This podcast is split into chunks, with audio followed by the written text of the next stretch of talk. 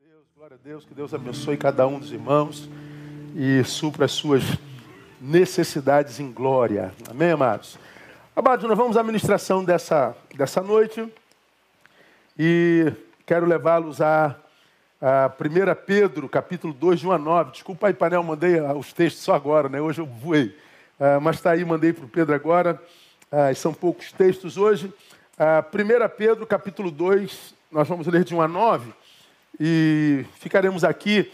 Nós conversaremos sobre esse tema que está aí, ó, fome. Precisamos de fome. E é claro que a, a fome é sempre algo pejorativo, né?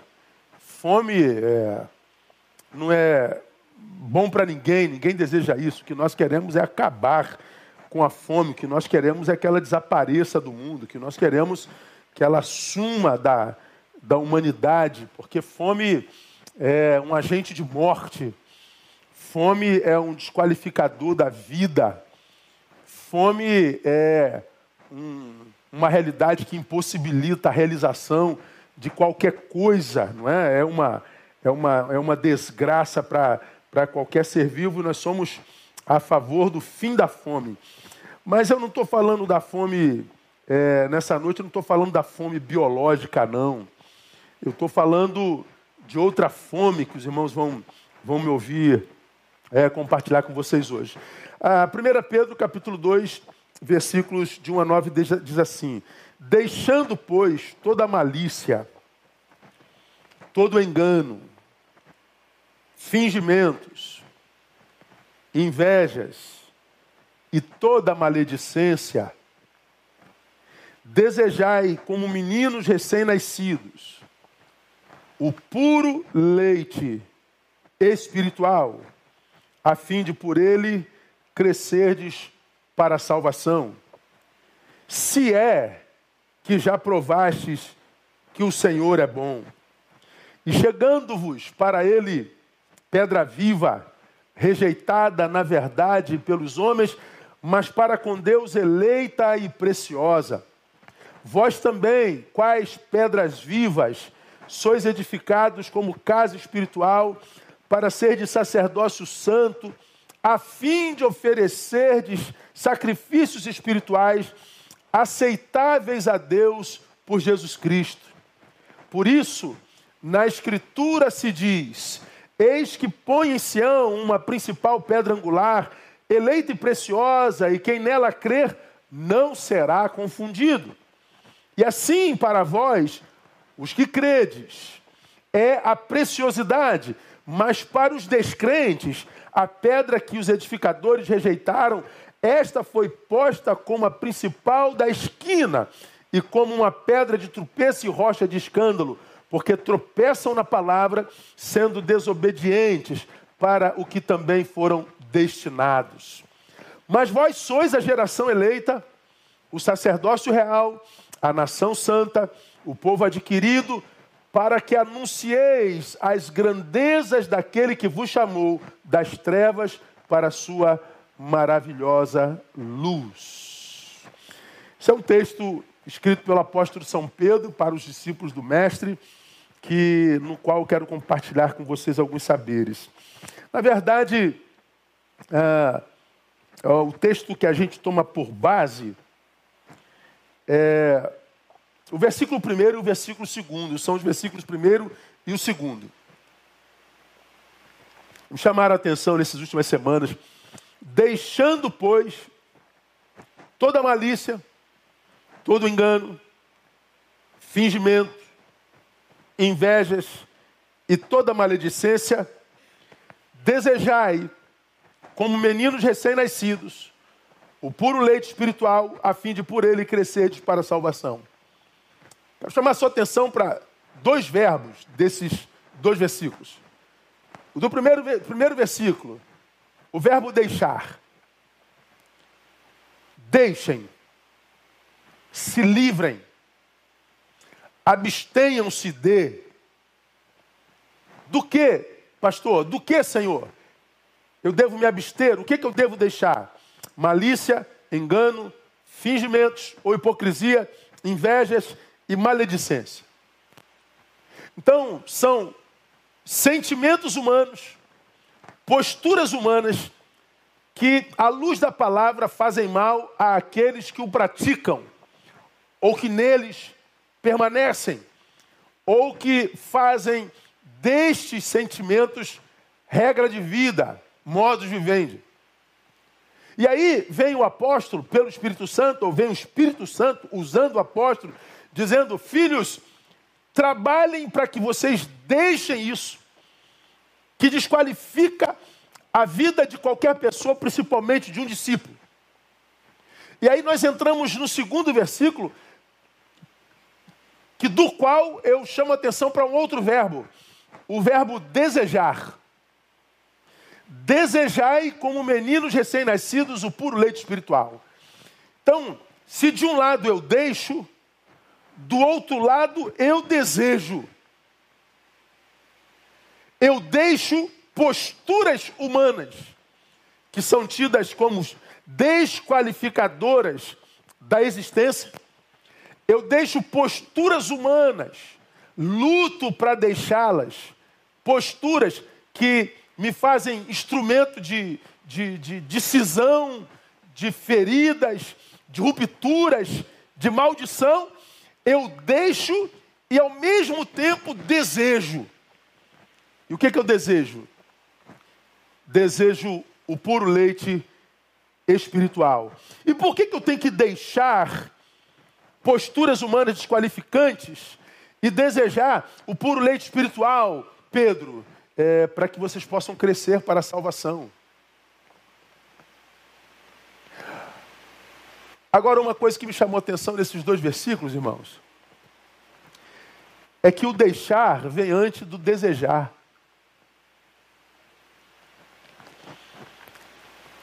Esse desejo do versículo 2 foi que me fez dar esse tema da mensagem. O que o texto está dizendo é o seguinte, Neil, trabalha as tuas fomes. O que, que te apetece hoje? O que te apetece é malícia, malandragem, se dar bem, ostentar. O que te apetece é conseguir os teus intentos, ainda que seja através do engano. O que, que te apetece? É o chegar lá, não importa de que jeito, ou seja, o, para o teu fim, não importa o meio que você usa. O que, que te apetece, Neil? Fingimentos, hipocrisia. O que, que você quer? É lacrar? O que, que você quer? A, aplauso humano? Mesmo que você tenha que fingir, mesmo que você tenha que, que, que, que, que mentir. O que, que te apetece, Neil? A inveja, o que, que te apetece, Neil? A maledicência, as coisas puramente carnais. Neil, o que, que apetece você? Ah, se for isso, Neil, eu te convido a trocar de fomes, trabalhar teus apetites, que você possa desejar o puro leite espiritual. Fome. Precisamos de fome. De qual fome, pastor, o senhor está falando? Da fome espiritual, fome do leite espiritual, fome do que é de Deus, fome do que é transcendental, fome do que está para além do humano, do supra-humano, do, do, do extra-humano, daquilo que está para além da carne, daquilo que é imensurável. Fome, nós precisamos dessa fome. E quando a gente fala de fome, eu usei essa palavra porque eu e você conhecemos fome, alguns com, com muito mais experiências, outros com menos. Eu não sei o que é passar fome, por exemplo, é, de passar um dia, dois, três, sem ter o que comer. E a gente sabe que muita gente morre de fome por dia no nosso planeta por causa da desigualdade social, pobreza extrema, matando muita gente. A gente não sabe o que é fome aqui no Ocidente. A gente sabe o que é fome do café para o almoço. A gente sabe o que é fome do almoço para a janta. A gente sente fome, mas a gente sente fome com alegria porque a gente sabe que ela não vai vencer, ela não vai prevalecer. Mas mesmo essa fome já faz mal para a gente. Mesmo essa fome cronológica, essa fome momentânea, essa fome que a gente sabe que vai ser matada daqui a pouquinho, mesmo ela desqualifica o nosso agora. Quem consegue pensar com fome? Quem consegue estar alegre com fome? Quem consegue trabalhar com fome? Quem consegue dormir com fome? Ninguém consegue. Mas essa fome da, a respeito da qual me refiro é uma fome absolutamente necessária. Desejar o puro leite espiritual, que a tua fome, que teu apetite busque coisas espirituais, que tua fome se desvie das coisas humanas e carnais, puras e simplesmente, e que a tua fome seja ressignificada e direcionada para o leite espiritual. É disso que Paulo está falando aqui, que Pedro está falando aqui. Precisamos dessa fome. Agora, uma coisa interessante, irmão, que eu e você sabemos, por isso é que eu me referi à fome, que a gente sabe que a nossa capacidade de comer, ou seja, a quantidade do que a gente come, a gente come a proporção da fome que a gente está. Ora, se você não está com fome e bota uma comida diante de você, você pode até comer, mas você não vai comer a mesma proporção se esse mesmo prato for posto diante de você quando você tiver horas sem comer e morrendo de fome. Quanto mais fome, mais a gente come. Quanto mais fome, mais a gente deseja. Quanto mais fome, mais a gente busca. Quanto mais fome, mais a gente quer. Então, quando a gente traz isso para o campo espiritual, quanto que cada um de nós terá de Deus na própria vida? A proporção da fome que sentimos dele. Ah, pastor, eu tenho a sensação de que Deus abençoa mais a ele do que a ela, que Deus abençoa mais a ele do que a mim, que Deus parece ter filhos prediletos, parece que ele faz é, distinção de pessoas, que ele abençoa mais. Não, ele não faz distinção de pessoas. Você sabe que Deus não faz distinção de pessoas, você sabe que Deus não tem filhos prediletos, você sabe que o juízo de Deus é absolutamente justo. Deus é um Deus de justiça, é Jeová Micai de Esquim, é Deus de justiça. Ele não é incoerente nas suas ações. Então por que, que uns têm mais de Deus aparentemente que o outro? Por causa da fome de, cada um de nós. Teremos de Deus a proporção da nossa fome.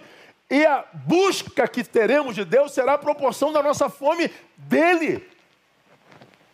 Por que, que Deus se derramaria sobre alguém que não o deseja como um faminto? Por que, que quando você vai comer,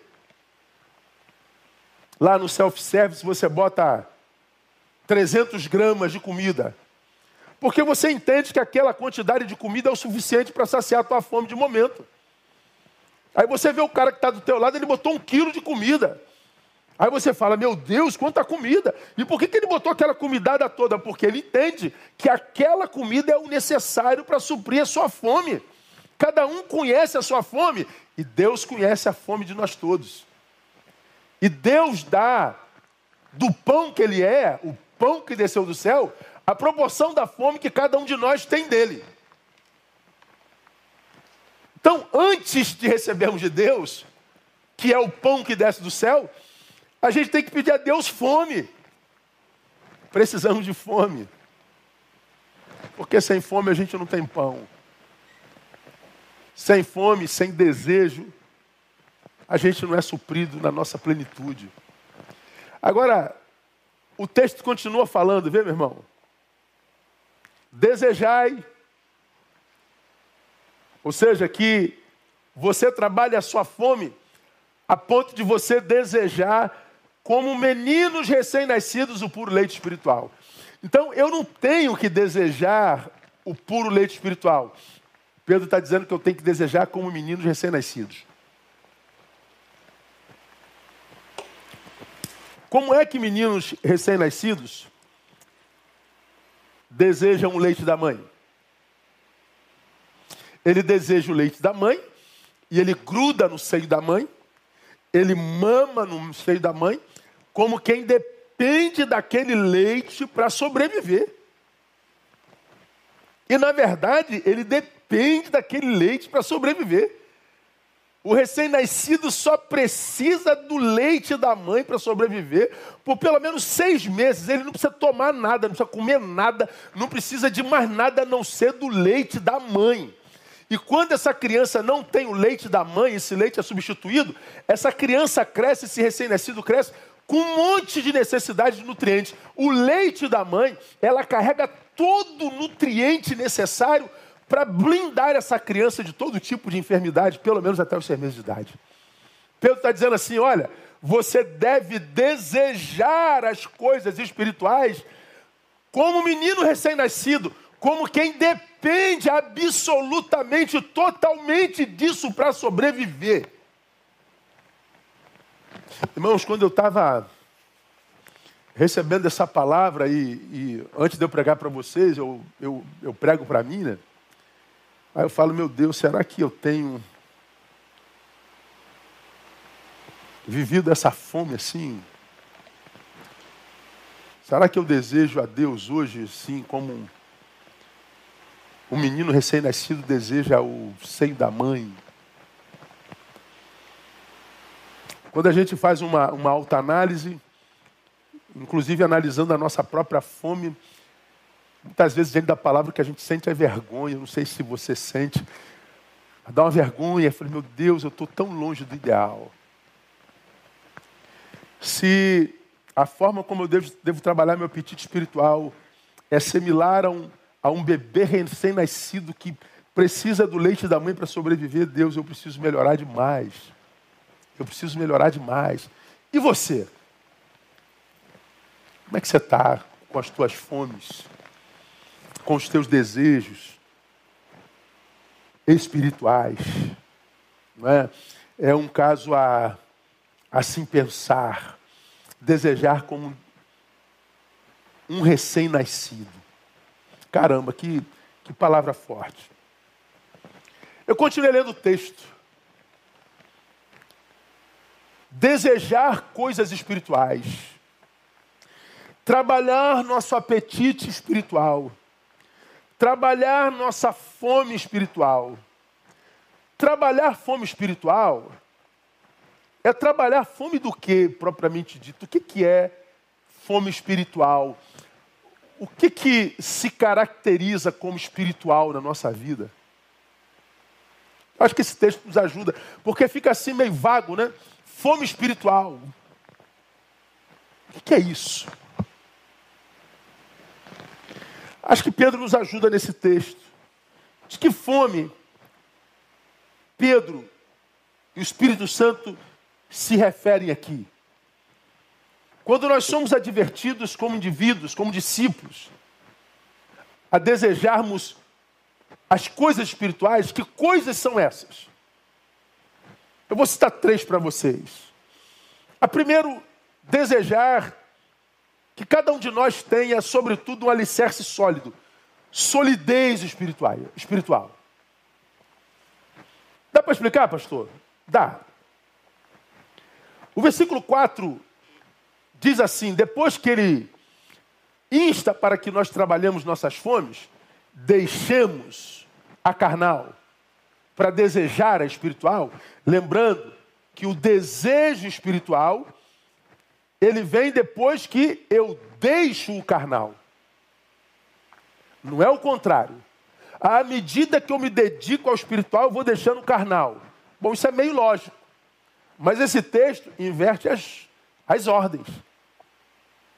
Deixa a malícia, deixa o engano, deixa o fingimento, deixa a inveja, deixa a maledicência. E deseja as coisas espirituais. Então ele está dizendo que o deixar é negar o si mesmo. E o negar o si mesmo para seguir o que é espiritual é um exercício humano não é uma ação do Espírito me livrando daquilo que eu tenho que trabalhar para me livrar.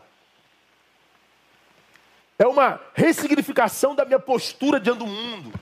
É minha luta contra o meu pecado, contra a minha fraqueza. É a minha, é a minha nova vida sendo gestada como quem está vivendo um parto requer sacrifício. O negar a mim mesmo requer sacrifício. Então, à medida que eu deixo, eu desejo coisas espirituais. E à medida que eu desejo as coisas espirituais, estou desejando o quê? Um alicerce sólido. O versículo 4 diz assim: E chegando-vos para ele, que a palavra define como pedra viva, e diz que essa pedra viva que é Jesus, rejeitada, na verdade, pelos homens, mas para com Deus eleita e preciosa. Então o texto está dizendo, Neil, você está lutando para deixar o que te desqualifica? Sim. Então, deseje coisas espirituais. No lugar daquilo que você deixou, coloque coisas espirituais. Que coisas é essa? Como é que isso consegue, começa a se, se solidificar em mim? É, buscando a pedra viva. Lembrando que essa pedra viva é rejeitada pelos homens, mas ela é preciosa para com Deus. Aí no versículo 5 diz: Vós também, quais pedras vivas, sois edificados como casa espiritual para ser sacerdócio santo. Então, o texto está dizendo: se você está querendo coisas espirituais, deseja essa pedra viva. E a gente sabe que a, a figura da pedra é usada porque naquela época não existia cimento, areia e, e pedra misturada. Os alicerces eram feitos com blocos de pedra sobrepostas. Essa figura da pedra é a figura de um bloco grande sobreposto ao outro, prefigurando um alicerce inabalável. Só que Pedro e a palavra chama Jesus de uma pedra viva, mas pedra. Um alicerce vivo, um alicerce pujante, um alicerce que, que, que, que se relaciona com a casa que está sendo construída sobre ela. Então o que, que Pedro está dizendo? Você precisa, Neil, você precisa, meu filho, desejar, antes de se tornar alguém visto, admirado, um prédio moderno, você tem que trabalhar o seu alicerce. O alicerce é a base de toda construção, o alicerce é a base de toda a vida. Tudo quanto venhamos a ser ou ter ou fazer na vida vai depender, enquanto permanência, do alicerce que a gente tem. Lamentável hoje, irmãos, a gente se preocupa muito mais com o prédio do que com o alicerce. Por que, que a gente se preocupa com o prédio do que com o alicerce? Porque o prédio é o que é visto, o alicerce não aparece. A gente se preocupa muito mais com os olhos humanos, com o que os olhos humanos verão, o que os olhos humanos dirão, o que os olhos humanos pensarão. Nós estamos preocupados com o aplauso dos outros, muito mais do que o que de Deus, do que o, de Deus. Só que Deus nos aplaude ou não, e entenda aplaudir, irmão, não como quem está é, admirando o seu feito, não, estou falando da aprovação de Deus. É essa, esse aplauso não é admiração, como quem está na plateia dizendo, ei, arrebentou, que cara maneiro, que cara. Não, não é isso não. É, não é como a gente sentado no, no, no, no teatro aplaudindo a arte do artista. Não. Quando eu falo de aplauso de Deus, entenda a aprovação de Deus. E a gente sabe que para que sejamos aprovados de Deus, a gente não precisa ser perfeito, porque a imperfeição é uma impossibilidade ao ser caído.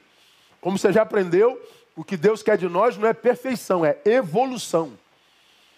Eu não posso ser perfeito, nem você. Mas eu posso evoluir até morrer. Eu posso evoluir, como eu já falei aqui mil vezes, a ponto de não usar a minha imperfeição como justificativa para não ter cumprido a missão. Vamos com imperfeição mesmo. No caminho, a gente vai se tornando melhor. Com o erro, a gente vai se qualificando com os tropeços a gente vai aprendendo a se levantar mais rápido. Então, quando nós somos parceiros de Deus na vida, então Ele nos aprova. E Ele nos aprova não a proporção do prédio que nós nos tornamos, mas do alicerce que nós construímos. Ele nos aprova a proporção daquilo que os olhos humanos não veem. É isso que eu acho tremendo na Bíblia Sagrada. Vivemos no tempo de hedonismo, como eu digo sempre, de exibicionismo, de ostentação, de lacração, nós estamos preocupados que os outros vejam quanto nós somos felizes, quanto nós somos santos. E a gente publica nosso prato, a gente publica nossos filhos, a gente publica o nosso casamento, a gente publica a nossa oração, a nossa devoção. A gente publica tudo. E esperando os likezinhos, quantas visualizações tivemos. Quando Deus nos lembra que não é o que a gente publica que Ele abençoa, é o que a gente não publica.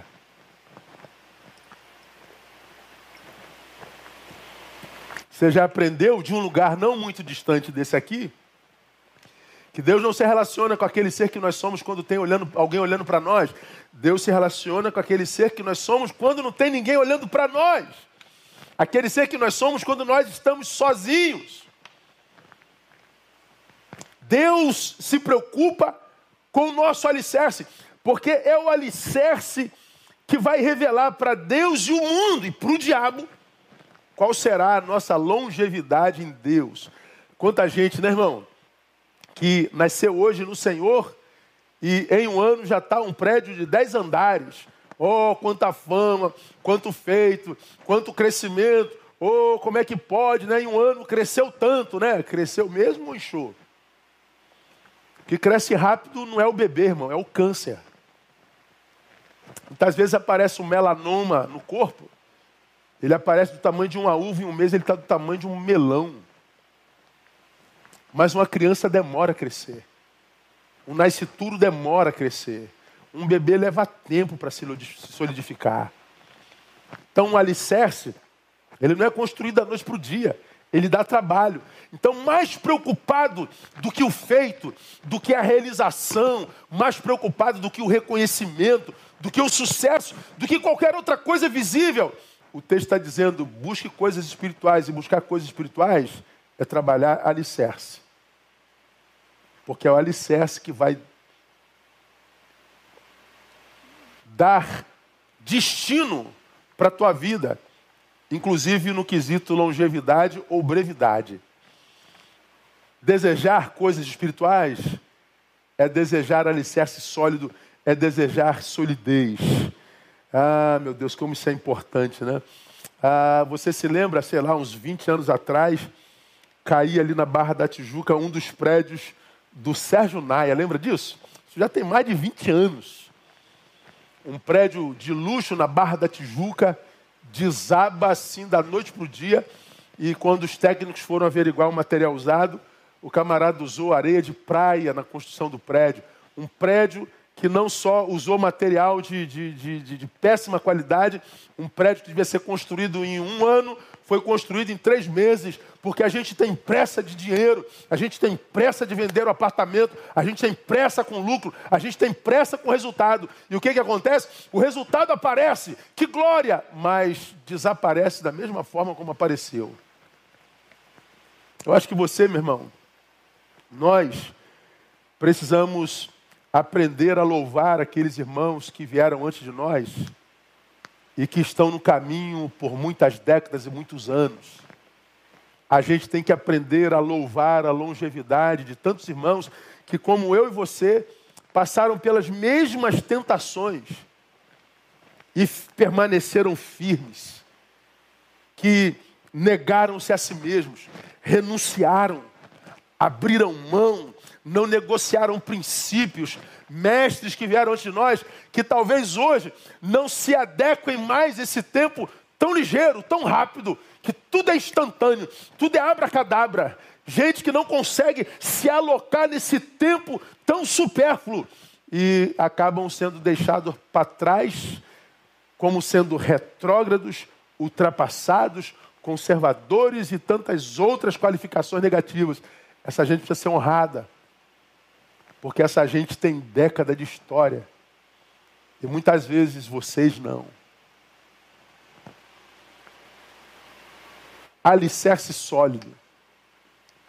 Então, igreja amada, a, a palavra de Deus nos adverte nessa noite para que, quando o assunto for vida, a gente abra mão da pressa, a gente trabalhe nossas fomes que a gente deseje coisas espirituais e, a começar, por trabalhar nossos alicerces. Segunda coisa que a gente pode desejar nas nossas fomes espirituais: sermos uma morada do Altíssimo, habitação do Altíssimo. Olha o que, que diz aí o versículo 5, né? Vós também, quais pedras vivas, olha só, sois edificados. Já falamos do alicerce, né? Se há um alicerce, alicerce há para uma edificação. Eu não posso ficar só no alicerce, posso? Não posso. Trabalhou seus alicerces, Neil? Trabalhei. Trabalhou aquela área da tua vida que ninguém vê, só Deus? Trabalhei. Está equilibrado? Está com material bom? Tá. Para que que tá? Para que uma casa seja edificada. Para que uma edificação suba. Aí o texto diz versículo 5: Vós também com as pedras vivas sois edificados como casa espiritual. O texto está dizendo: olha, quando você se converte, você é transformado numa casa, numa habitação espiritual. Ah, irmão, como esse, esse tópico é importante. Eu desejo me transformar numa casa. Eu devo ter fome. E a fome de um recém-nascido por ser uma casa, uma morada, uma habitação. Habitação de que qualidade, Neil? Espiritual.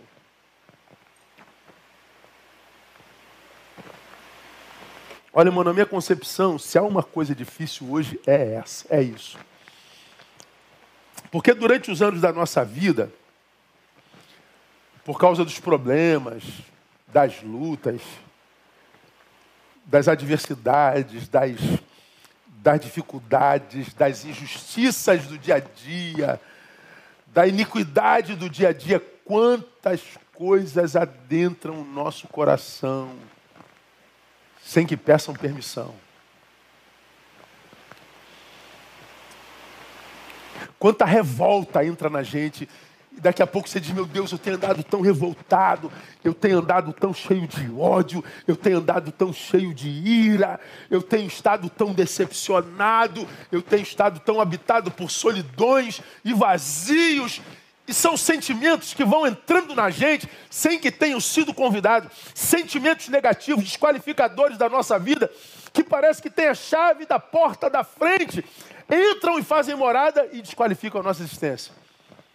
Tantos de nós não suporta se transformar em alguém porque habitados por esses sentimentos e porque não suportam ser o que são com isso dentro, dão cabo da própria vida, destrói a edificação que são. Suicídio. Como isso tudo vem parar dentro da gente? Hoje de manhã eu falei, nós estamos numa série de sermões que você não deve perder. Se você não tem assistido, faça isso essa semana. Ah, pregamos o segundo nessa semana. O que é que entristece o Espírito Santo de Deus? E hoje nós falamos que o que entristece o Espírito Santo de Deus é a ignorância, a falta de conhecimento. Conhecimento que nos acomete por falta de esforço. Não é incapacidade humana, intelectiva, não. Todos nós temos competências diferentes uma das outras, né? mas todos nós temos competências. A um ele deu um talento, a outro dois, a outro cinco. Mas ele diz que quem tem um pode multiplicar para dois, quem tem dois pode multiplicar para quatro, quem tem quatro pode multiplicar para oito, quem tem cinco pode multiplicar para dez. Aí ele diz lá na igreja de Corinto que nenhum dom nos falta. Não há ninguém que foi criado por um Deus, a imagem e semelhança de Deus, que não tenha um talento que possa ser utilizado para o bem comum e multiplicado. E há muitos de nós que não multiplica, porque nem sabe o talento que tem, e não sabe não é porque foi incapaz de sabê-lo, mas porque não buscou sabê-lo. E aí o que, que acontece? Quando você não desenvolve talento, não faz porque desperdiçou tempo precioso. E você ah, ouve lá em Hebreus isso. Porque já devendo ser mestres em função do tempo, necessitais que vos deleite por alimento e não comida sólida. O que que Pedro, o que que o autor de Hebreus está dizendo? Está dizendo que o tempo que eu já vivi, se bem vivido, já teria me feito mestre. Mas porque eu não vivi bem, ou seja, não fui bom gestor do meu tempo, desperdicei tempo, eu continuo medíocre.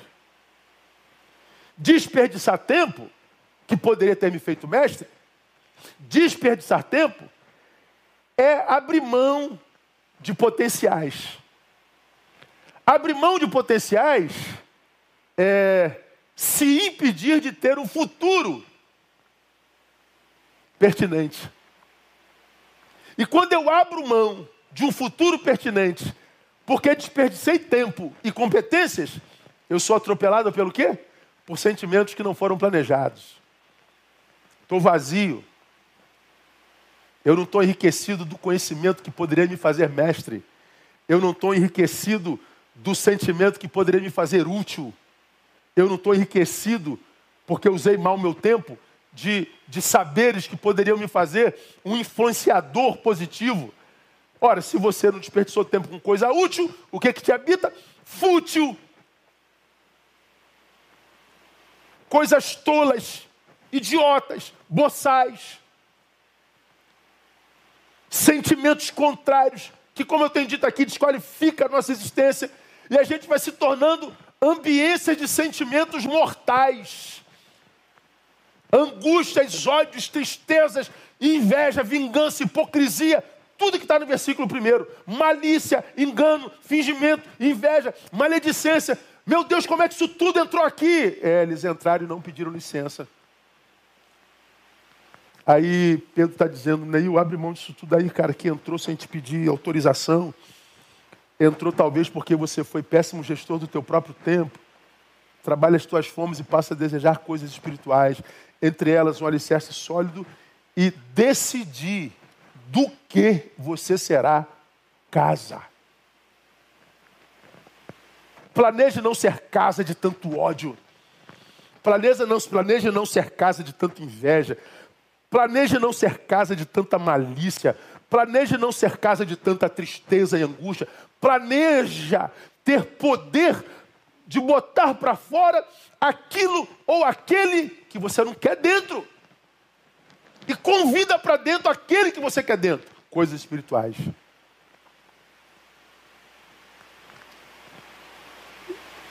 Para isso eu preciso ter fome. Não é abracadabra. Ah, vou passar, vou, vou, vou, vou na vigília da vitória. Aí tu entra na vigília da vitória às 10 horas da noite, um canalha um hipócrita, um mentiroso, um devedor, um, um, um, um fanfarrão, uma personagem. Aí você sai da vigília à meia-noite, um sumo sacerdote de Deus, um santarrão é, diante do qual até Jesus se sente carnal. Isso é auto-engano.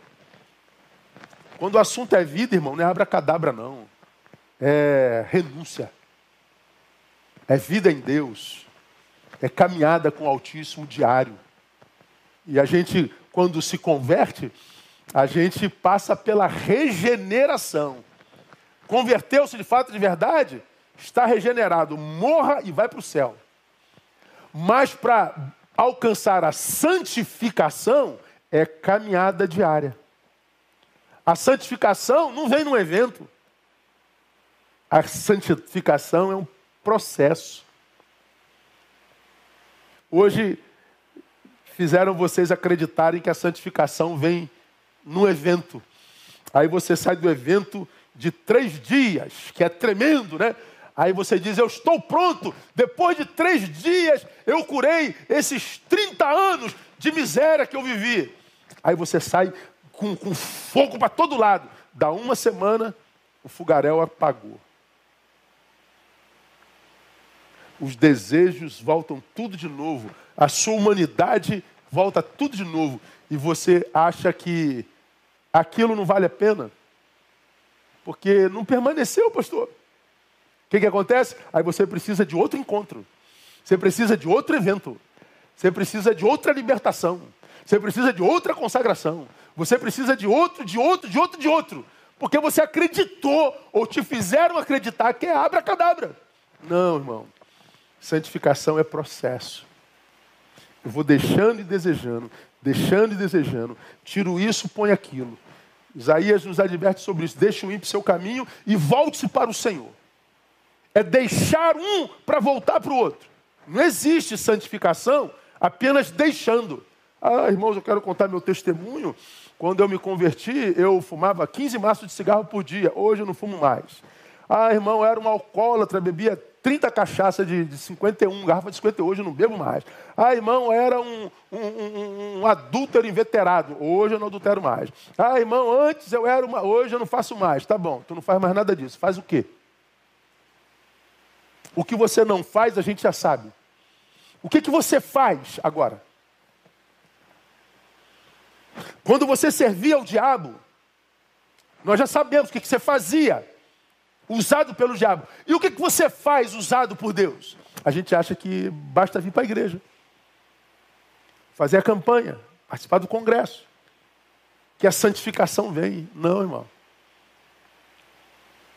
Me tornar uma edificação requer trabalho, é tijolo após tijolo. Eu preciso do prumo, eu preciso do metro, eu preciso saber quanto de massa, quanto de, de cimento, quanto de areia, quanto de pedra. Eu preciso medir tudo, eu preciso ter conhecimento. Eu preciso saber que tipo de areia, que tipo de pedra, que areia, que é pedra, qual o tamanho dessa pedra, é pedra zero, pedra um, pedra dois, que tipo de pedra é, como é esse solo, qual a profundeza desse solo. Para a gente edificar, a gente precisa de trabalho, a gente precisa de conhecimento. Hoje, hoje nós banalizamos o evangelho demais, virou bagunça, irmão. A gente fala de um evangelho no qual não tem mais morte, não tem mais renúncia, não tem mais cruz, não tem mais nada. Virou moda. Por isso a gente cresce em número, mas não cresce em influência na nação. Então eu preciso desejar ser uma habitação do Senhor. Cara, quando eu fazia isso aqui, me veio à mente uma, uma entrevista de uma atriz já idosa, que é a mãe da, da Jimenez, que tem aquele programa no Canal 6. Como é o nome dela? Luciana Jimenez. O nome da mãe da Luciana Jimenez é Vera Jimenez. Já idosa, era uma, na nossa época de criança, uma, uma senhora, uma jovem muito bonita naquela época. Como bonita é a filha dela. Ela teve um câncer muito agressivo, muito agressivo. E que não a levou, graças a Deus, ela é viva até hoje. Eu me lembro, cara, da reportagem na, na revista que ela deu, quando perguntaram como é que você define o câncer. Ela disse: o câncer é, é um estado mal da alma. Ela falou: a minha alma adoeceu antes do meu corpo.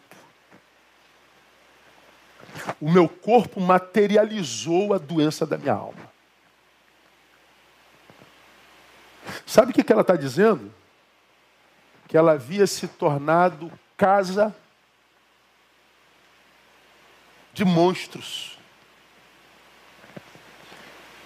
de sentimentos que nós chamaríamos de malignos, mas que na verdade não são malignos, são sentimentos humanos não trabalhados, sentimentos humanos não enfrentados, sentimentos humanos não admitidos. Que apodreceram a casa por dentro e que, se não tratados, podem levá-la à bancarrota, à destruição. Do que, que você é casa hoje, meu irmão? Seja honesto no diagnóstico agora, diante de Deus. Se você tivesse que pensar o sentimento dominante do teu ser hoje, que sentimento te domina? Desesperança? Ódio? Indignação?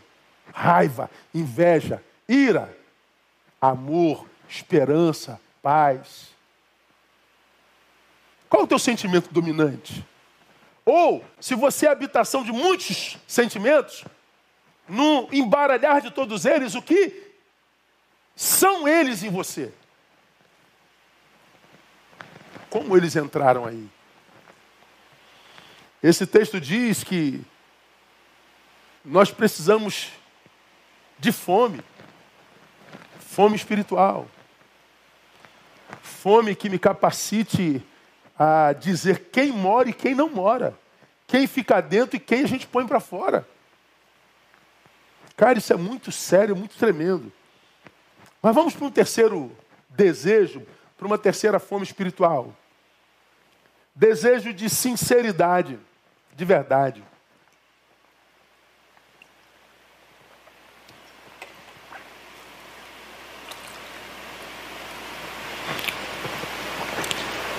Nós começamos lendo o versículo primeiro. Deixa malícia, engano, fingimento, inveja e maledicência. Seja verdadeiro. Você vai lá no versículo 11. Amados, exorto-vos como a peregrinos e forasteiros, que vos abstenhais das concupiscências da carne, as quais combatem contra a alma. E concupiscência da carne não é só sexo não, tá crente?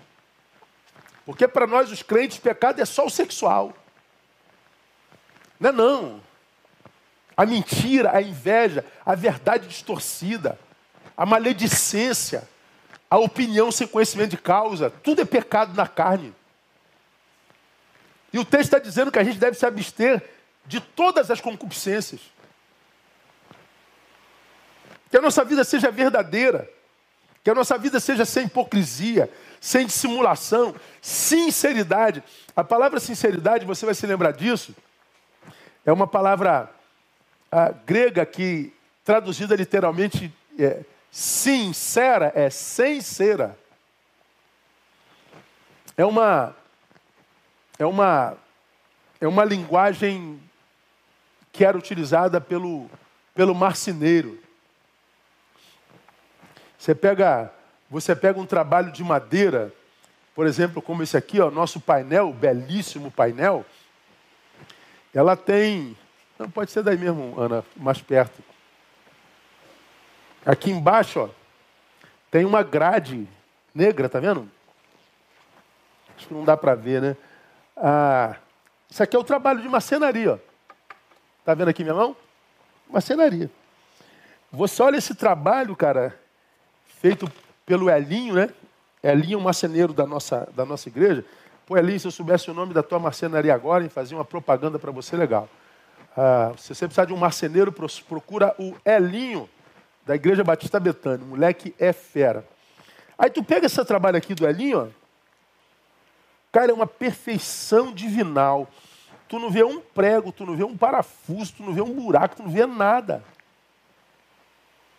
Mas como que você acha que isso aqui foi montado? Claro que tem prego, claro que tem parafuso. Mas é que o marceneiro, ele bota o parafuso, em cima do parafuso ele bota uma cera. É uma cera especial para madeira. Ele lixa isso, emassa e pinta. O parafuso não aparece, o prego não aparece. Aí você olha e fala assim: olha, essa é uma madeira sem cera. Não, não. Ela não é uma madeira sincera, não. Ela tem buraco, ela tem defeito. Só que ela está tapada, ela está maquiada. O Elinho faz um excelente trabalho, mas ele não é o Espírito Santo, não. O trabalho dele não é perfeito, não. Tem prego, tem buraco, tem defeitos. Então essa madeira não é sincera, ela é com cera. Não é sem cera, ela é com cera.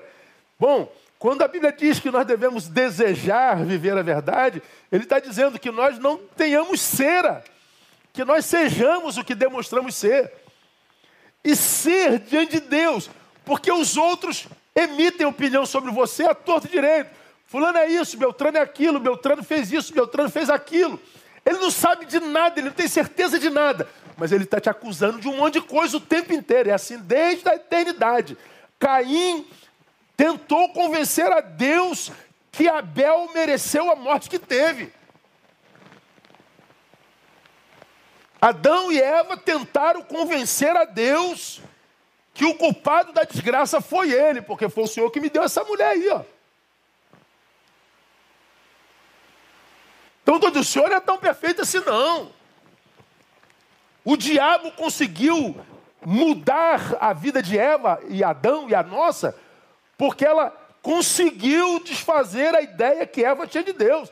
Deus disse que você vai morrer, nada, morre nada. É porque Deus sabe que se você comer, você vai ser igual a Ele. Ou seja, Deus é um mau caráter. Deus te enganou, boba. É mesmo, então vou comer. Pois é. Na cabeça do diabo, Deus tinha defeito. Na cabeça do homem moderno, ele vive apontando o defeito dos outros, ele só não reconhece o seu. Não seja como esses tolos que estão por aí, vivendo uma vida de denuncismo sem olhar no espelho. Não se mete na vida dos outros, a não ser que seja para abençoar. Peça a Deus que te dê fome para se tornar numa casa habitada por Ele e pelo que é dele, para que você tenha longevidade na presença dEle, para que você viva uma vida verdadeira na presença dEle. Mas aqui eu preciso te dizer, para te lembrar, que uma vida verdadeira não é uma vida perfeita, não. Pastor, sente raiva de vez em quando? Cara, eu acho que eu ando com raiva o tempo todo. Quer me ver com raiva, anda no carro comigo. Quer me ver com raiva, tu andar na minha frente na esquerda. Tem vontade de te jogar lá embaixo do viaduto. Quer me ver com raiva, tu me, me botar na frente de gente lerda, de gente mimizenta, de gente que, que fica reclamando da vida o tempo inteiro, quando a vida que ele vive é a vida que ele mesmo construiu. Quer me ver com raiva? Me ver olhar para o Supremo Tribunal Federal hoje. É ver a política nacional, é ver essa qualidade de vida em rede. Eu, se eu não tratar minha, minha alma, eu morro de raiva. Ah, mas eu não vou dormir com raiva mesmo, irmão. Toda vez que eu deito na minha cama, eu deito é com gratidão. Eu deito é com louvação. Não carrego ninguém para minha cama. Tem alguém me esperando lá que eu amo muito e que não vai receber o resto das minhas relações do dia, não. É, eu vou para a cama, meu irmão, eu durmo, porque eu lanço aos pés deles toda a minha iniquidade. E que iniquidade que eu estou falando, pastor? Da iniquidade de sentir ódio, de sentir raiva, de sentir desesperança, de sentir vontade de fazer coisas que eu não deveria, dizer, Deus, tem misericórdia de mim. Mas a despeito disso tudo, Deus, olha aí o meu dia, ó, missão cumprida, Pai. Missão cumprida. Viver uma vida verdadeira não é viver uma vida perfeita, não. A gente não pode ser perfeito, não. Ninguém é perfeito. Que bom que isso é verdade, né? Agora, quando eu, eu, eu trabalho para não ser uma vida com cera, uma vida mentirosa, eu estou dizendo que eu estou trabalhando para que eu não reconfigure a minha paternidade espiritual, porque o pai da mentira é o diabo. Como você já me ouviu falar aqui, primeiro eu conto uma mentira. Essa mentira me trouxe bônus. Seguidores, like, admiração. Pô, essa mentira me fez bem. Fez, ô mané, fez mesmo. Fez, sim, claro que fez. Se o que você deseja é humano, Jesus diz: Digo-vos que já recebeste a vossa recompensa. Agora, uma vez que você contou uma mentira, você é um mentiroso, o que contou uma mentira. Mas quando ela vira teu status quo, você não conta mais mentira, você se transforma numa mentira. Você evolui de mentiroso para uma mentira personificada. Quando você se transforma numa mentira personificada, a tua paternidade se reconfigura, porque você agora é filho do diabo. Porque o pai da mentira é o diabo. O diabo não é pai do mentiroso, mas ele é pai da mentira. Então é melhor não ter seguidor nenhum, não ter like nenhum, não ser admirado por ninguém, mas ter Deus como Pai por causa da tua sinceridade, da tua verdade. E você vai ter longevidade nele.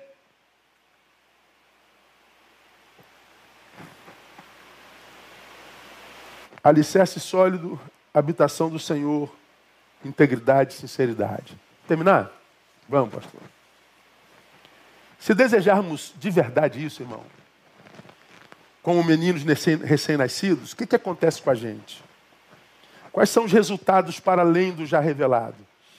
Primeiro, o texto diz no versículo 2 que nós cresceremos para a salvação. Desejai como meninos recém-nascidos o puro leite espiritual, a fim de, para que como consequência disso, por ele crescerdes para a salvação. Eu fiquei pensando, o que é crescer para a salvação, né? Eu fui salvo por ele. Legal. Morre, Neil, vai para o céu. Mas enquanto eu não morro, aí você pode crescer para a salvação. Você pode amadurecer. Você pode se tornar competente para receber mais de Deus. Para que você deixe de ser menino alimentado por leite quando você já podia estar comendo comida sólida. Você se torna competente para multiplicar seus talentos. Você está capacitado para sair da verborragia, do blá blá blá. Você vira gente de verdade, gente de quem você sente orgulho. Mesmo que seja você o conhecedor dos teus podres todos.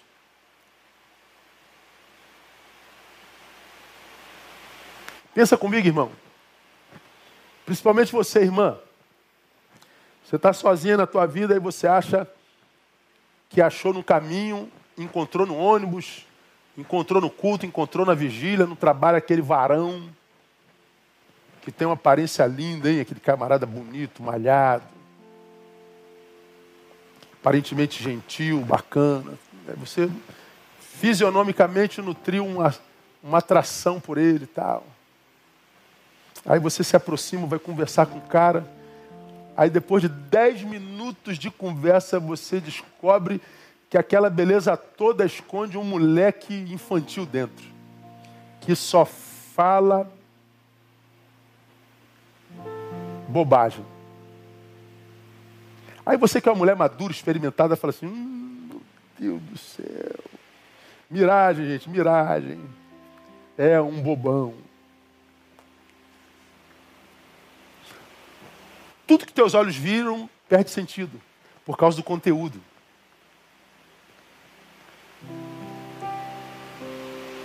Uma vez eu perguntei a alguém que ama, cara, você, você não namora não? Aí essa alguém falou assim, eu, eu quero namorar, pastor. Mas eu quero namorar alguém que possa ser um parceiro, não alguém de quem eu vou ser mãe. Não alguém de quem eu vou ser tia. Está difícil achar um homem para compartilhar a vida, uma mulher para compartilhar a vida. Só tem bobo. Só tem tolo, só tem moleque. Então, para namorar alguém, para casar com alguém, para quem eu vou ser mãe, eu fico sozinha, tá certo. Agora, quando a gente cresce espiritualmente, irmão, quando a gente cresce para a salvação, a gente sai dessa espiritualidade domingueira cultica, cronológica, pública, espetacularizada. A gente não precisa mais nada disso. Porque a gente cresceu, sabe? E para quem se fez grande, a necessidade de aparecer some. Só quer aparecer quem é pequeno. É quem é pequeno que fica pulando. Quer aparecer de qualquer jeito. Já viu aqueles camaradas que ficam ah, nos jornais do Rio de Janeiro? Ah, uma reportagem de Santa Cruz, está lá aqueles camaradas atrás da. Aí essa reportagem foi para o Leblon, eles aparecem no Leblon. É na reportagem de 6 horas, eles estão lá. Na reportagem das 20 horas, estão lá também.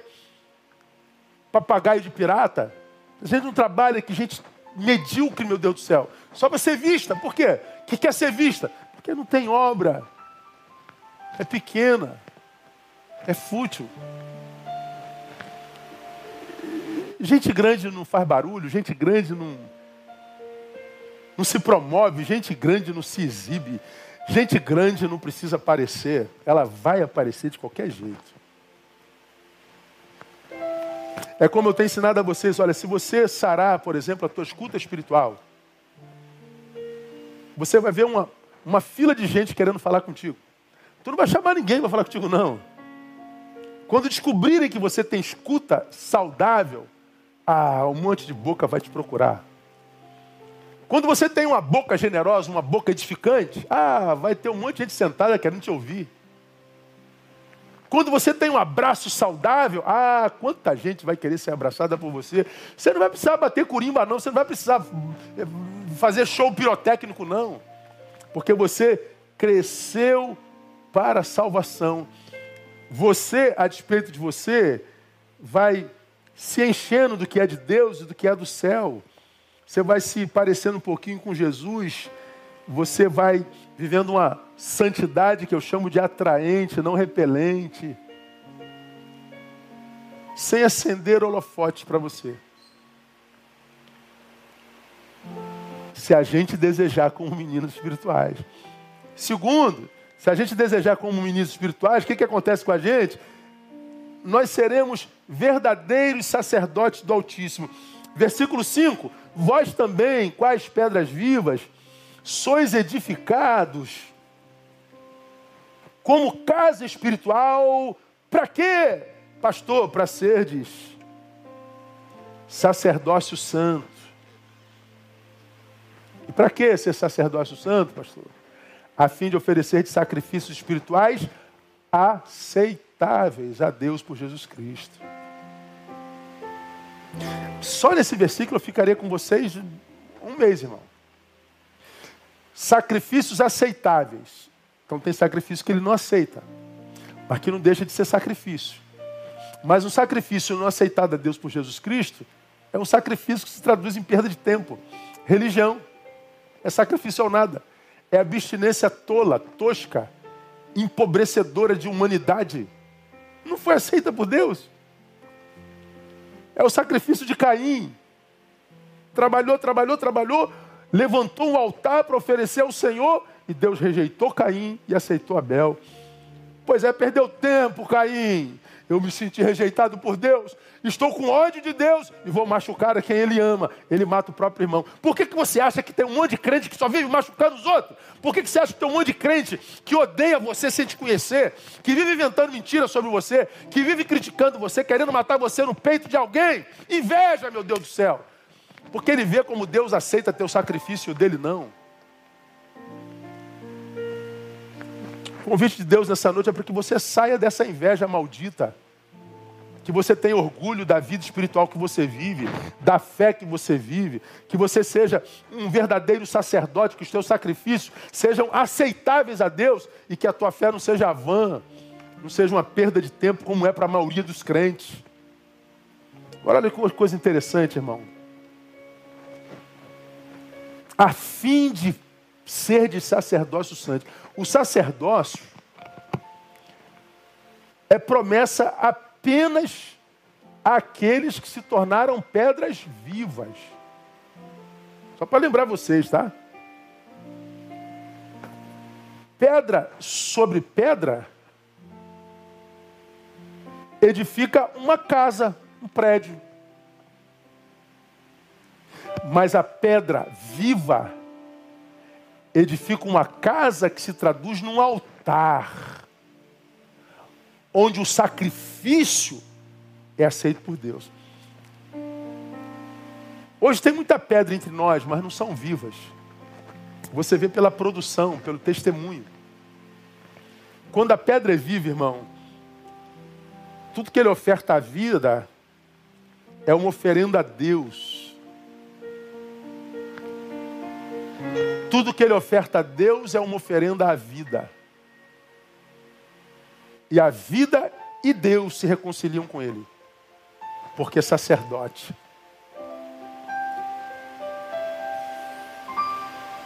Aí quando, quando eu lembro, como eu falei de manhã e acabei de falar agora, de tantos sentimentos ruins que nos habitam, né? Raiva, indignação, desesperança, ódio.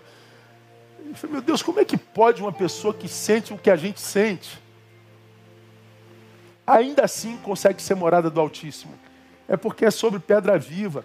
Há um fogo que queima de dentro de você, há um sacrifício no altar que é teu peito, que vai queimando essas coisas ruins.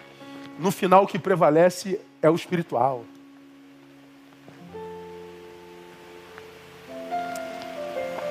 Essa chama é que não pode apagar.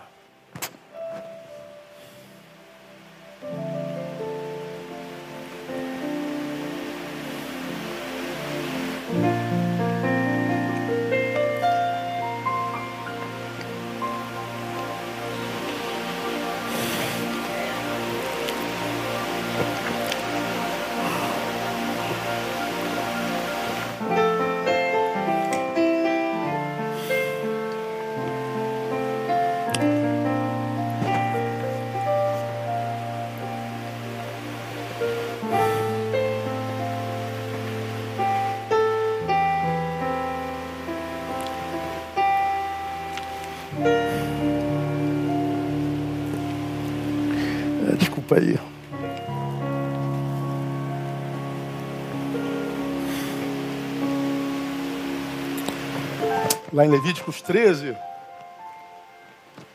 há uma promessa de Deus para o seu povo,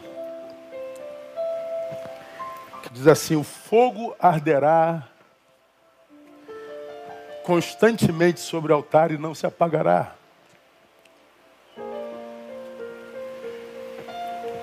Essa chama só arde em sacerdote, em religiosos falsos moralistas. religiosos falsos moralistas só produzem morte, maledicência, fingimento.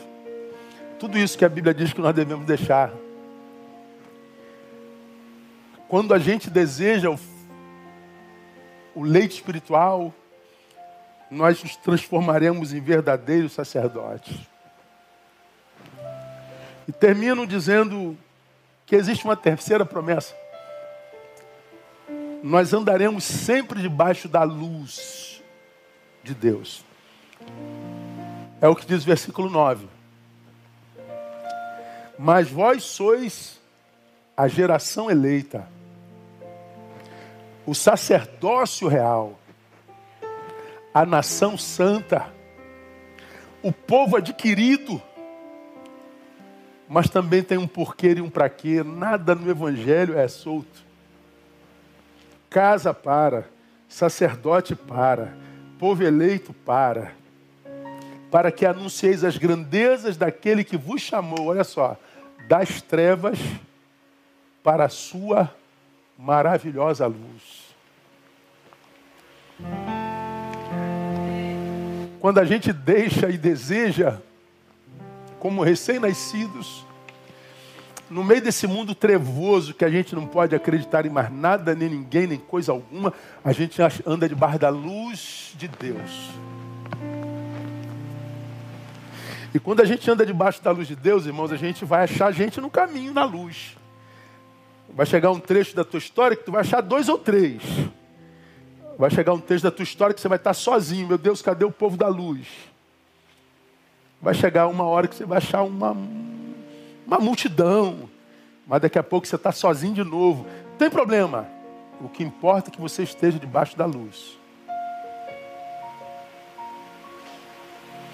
E a promessa é que nós cresceremos para a salvação seremos verdadeiros sacerdotes do Altíssimo, fogo arderá continuamente no altar, não se apagará, e andaremos sempre debaixo da luz de Deus. Glória a Deus, minha igreja. Oh Deus, tem misericórdia de nós.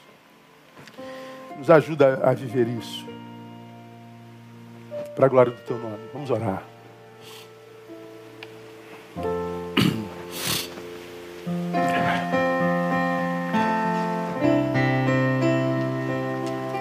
Deus, nós queremos terminar o nosso culto te pedindo misericórdia.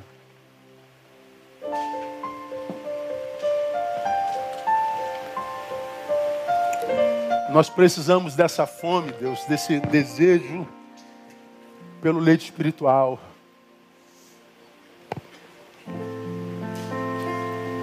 Uma vez que nós sabemos que não falta leite para quem deseja, não falta pão para quem deseja, não falta água viva para quem deseja. Nos abençoe com essa fome, Deus. Acende a chama outra vez.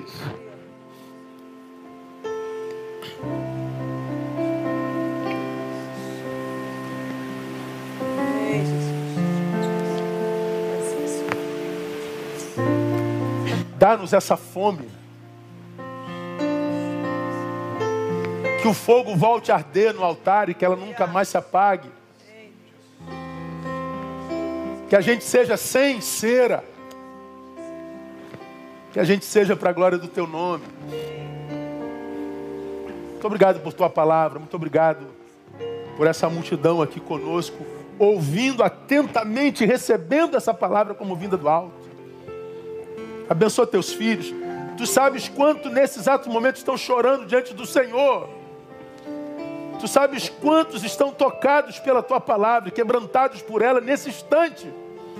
Visita teu filho e ajuda-o na jornada do desejo espiritual. Que a graça bendita de Jesus, o Filho, o amor de Deus, o Pai, e a comunhão do Divino Espírito repouse sobre a vida de cada um de vós, também por igual com todo Israel de Deus espalhados pela face da terra, hoje, nesta última semana de julho, e até o dia que Ele venha. No nome de Jesus. Deus abençoe minha igreja amada, amados irmãos, boa semana, que Deus os abençoe, os visite, os alimente nessa semana, no nome de Jesus. Vamos sair adorando ao Pai.